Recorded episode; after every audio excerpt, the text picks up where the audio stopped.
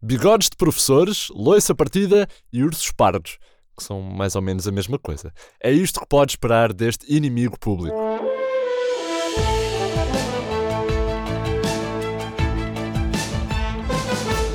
Olá, bem-vindos.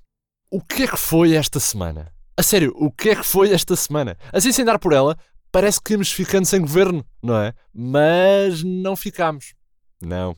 António Costa bem pôs o lugar à disposição, por causa dos professores, mas parece que o bluff resultou. Isto só reforça a ideia de que a nossa esfera política é cada vez mais uma espécie de recreio da escola primária. As meninas populares da oposição desafiam o Costa. Ah, aposto que não és capaz de dar um beijinho aos professores, que dure 9 anos, 4 meses e 2 dias. E o Costa. Ah, não, não, deem vocês que eu dou também. E a oposição. Ah, não, isso também não queremos, que eles têm, têm germes e ainda apanhamos herpes educacional ou, ou assim.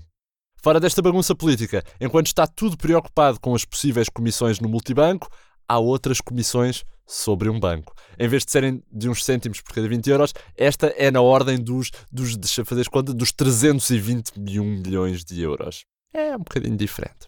Esta sexta-feira contou com um episódio do talk show favorito das portuguesas, o Comissão Parlamentar.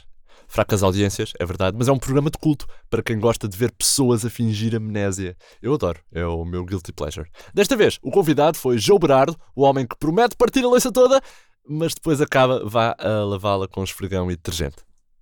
Daquele barato, que não dá para muitas lavagens, é sempre assim. Pronto. Mas vamos às notícias que importam, as do inimigo público. E começamos com o clima de terror e angústia que está a varrer a FanProf.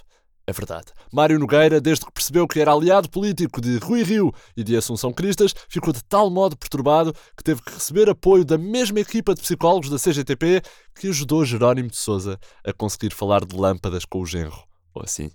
Na FENPROF, há quem já pergunte a Mário Nogueira se é candidato à sucessão de Rui Rio. Pelo menos ficavam a ganhar nos bigodes. Dar um bigode ao governo. Sugestões de slogan. Também esta semana, Portugal parou para assistir ao anúncio do nascimento do bebê real inglês. Oh! E as ruas encheram-se rapidamente de carros e relotes de farturas para festejar. É verdade. Há relatos desencontrados sobre o local do parto, se foi em casa ou num centro de saúde, não sabe. Mas o IP sabe que o filho de Meghan e Harry nasceu. Nasceu onde? Está pronto? É verdade. O bebê real nasceu no programa da Cristina, que além de cozinha e bidé, também tem uma maternidade e um heliporto. Aliás, nota pessoal, há também quem diga que quando o miúdo saiu cá para fora, a Cristina gritou: É o Conan! Confusões. Acontece. Numa notícia meio internacional, assim, metade internacional, vá, 50% internacional, duas metades internacional, coisa assim. A jovem ativista Greta Thunberg vai ao Parlamento exigir a reposição de rendimentos dos seus professores.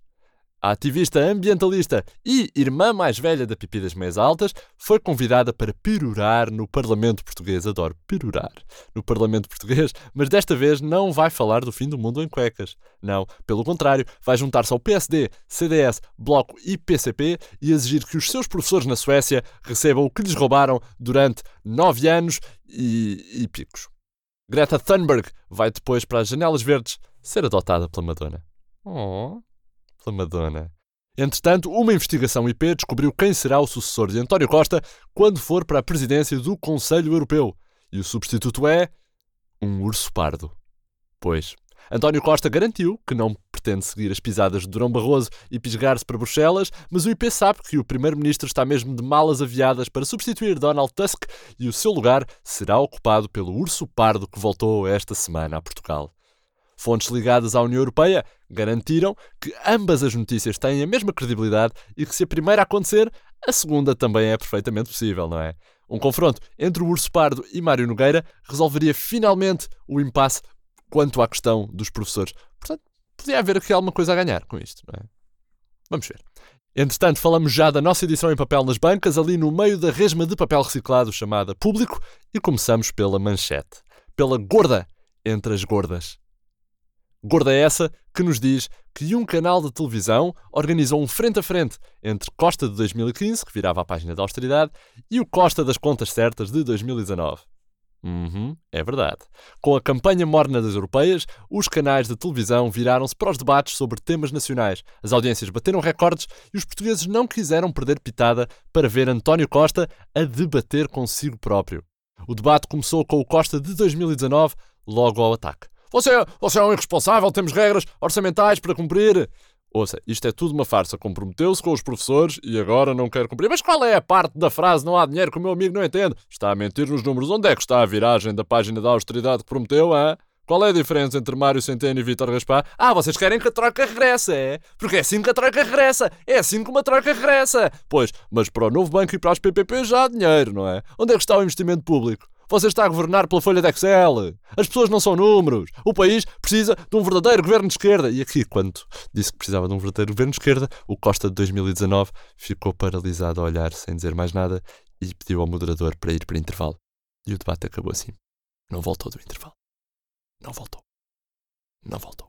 Noutras notícias da edição em papel, Mário Nogueira já é militante do CDS.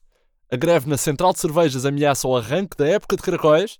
A ONU dá o debate entre partidos pequenos nas europeias como um exemplo de biodiversidade. As crianças que têm más notas na escola passam a dizer aos pais que foram vítimas de uma coligação negativa. Quem nunca? Quem nunca disse isto? E o novo bebê real, o filho de Meghan e Harry, oh, bebê real, pediu já um Brexit ordenado. Vamos ver se resulta. Já sabe, este é o Mundo aos Olhos do IP. Termina assim o podcast esta semana com notícias frescas de Mário Botequilha, Vitor Elias, João Henrique e Alexandre Parreira, som de Eva Esteus. Eu sou o André Dias e cá estarei para a semana com demasiado estoque de cerveja por gastar. A sério, eu comprei para aí umas 5 paletes para a greve e isto não se acaba sozinho. Não, não. Vá. Até logo.